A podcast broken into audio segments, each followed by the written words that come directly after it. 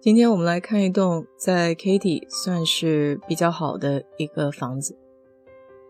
这栋房子售价八十四万，一共有四个房间，三点五个卫生间，使用面积四百平方米。这个房子的外形是近几年比较流行的，在外表贴这种大面积的砖块。美国人家的这个门上呢，都喜欢挂一个这种像小花圈一样的装饰。一进门就是高顶，可以看到楼梯的整个面貌，这是我个人比较喜欢的一种风格。左手边是一个正式的饭厅，主人家在饭厅的墙上挂了很多的照片。一般美国人的饭厅都喜欢使用长方形的桌子，这种圆桌不太多见。靠门口的这个装饰橱柜也很漂亮，这里叫 Essen Table。这间房大多数人都会用来做一个 study room，就是学习的房间，或是弹钢琴的房间。地板的颜色对我来说呢是稍微偏深了一些，不过这右手边的这面大镜子还是挺好看的，和地板的深色相得益彰。穿过走道就是高顶的客厅，家里这个壁炉跟外墙的装饰也产生了呼应，用的是同样的砖块。高顶的房子有个好处，就是可以用很多的窗户，这样家里的照明就非常的好。那这个客厅呢是没有电视的，和一般人家的这个设备不太一样。客厅的后面就是一个开放式的厨房，中间这一大块区域呢就叫 island，算是一个小岛。早饭区域放的是一些竹编的一个小桌子。可以看到窗外郁郁葱葱的风景还不错。整个一楼的空间非常的敞亮，住在里面心情会比较愉悦，因为空间一大了以后，人的活动区域大，就会比较舒适。这个厨房的尽头还有一个小的写字台，可以在这里办办公啊，或者做一点什么事情，顺便再烧饭。沿着过道往里走，那这就是一楼的主卧间。四扇窗户直接面向后院，然后正中间就放一张大床。你可以看到床罩以及这个橱柜和门口那个橱柜都是遥相呼应的，用的菱形或者不规则的几何形。主卧的卫生间一般都很大，通常都会带一个淋浴的和泡澡的地方。这个浴缸镶嵌在里面，也是属于过去的一种样式吧。这家人的衣柜间真的是非常的整齐啊，还有一个专门放鞋的柜子，还有抽屉。这些固定在墙上的柜子呢都不能带走，所以这个就是留给下一任房主了。衣柜的旁边还有一个杂物间，真的蛮喜欢这种摆放整齐的样子啊。主卧还有一个化妆台，可以给女主人用来化妆。这个主卧的空间还可以，就是房顶稍微低了一些。一般比较贵的房子，在卖房的时候会有专门的 staging 公司，来给没有家具的房子装饰一些家具，这样看起来就比较温馨一些。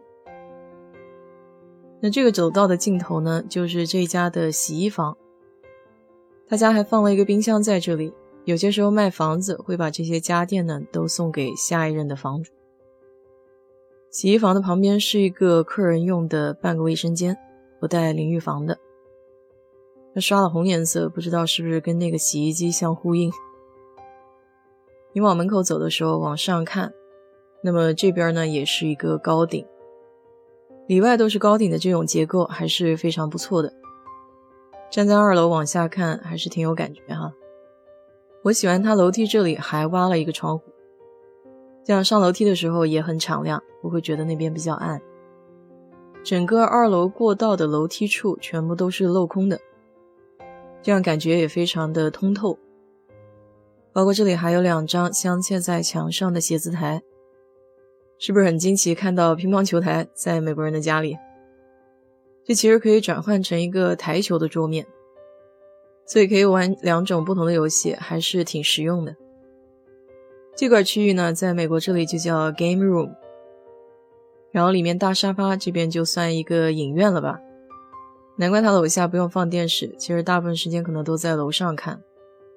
这块游戏的区域也可以算是这个房子比较大的一个亮点。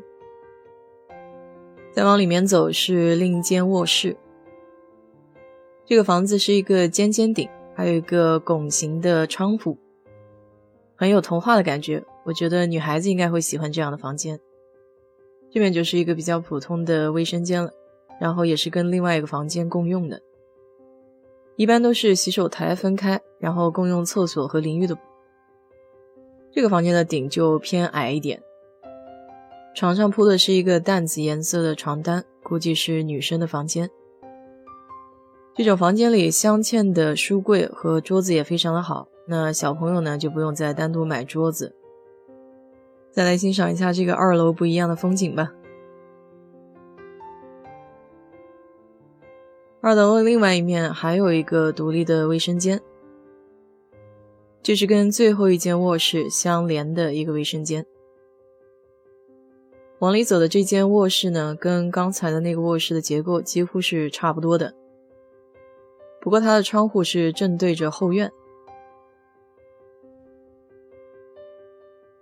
好，现在来看看这家漂亮的后院吧，又是一个非常非常大的游泳池。这个泡泡浴的玻璃墙挺有意思的，我从来没见过这样式的。它这个游泳池的好处呢，就是四周没有太多的大树，基本上就是紫薇花，你看，所以打理起来会稍微轻松一些。包括这个后院全部都铺上了地砖，然后你是不用除草的。院子的面积倒不是很大，基本上都被这个游泳池给占了。这个水的颜色真的挺好看的，是那种蓝绿蓝绿的。这种铁栅栏外呢，都不属于他个人的领地。从后面看，这个房子一层是砖，二层是大白板，还算不错。基本上好的房子呢，大多数都是这样的。要是再好一点，是全部都是砖。这游泳池里面的小喷泉也挺漂亮的。说家里有流水，是不是对风水也会好一些呢？大家好好欣赏一下这个游泳池吧。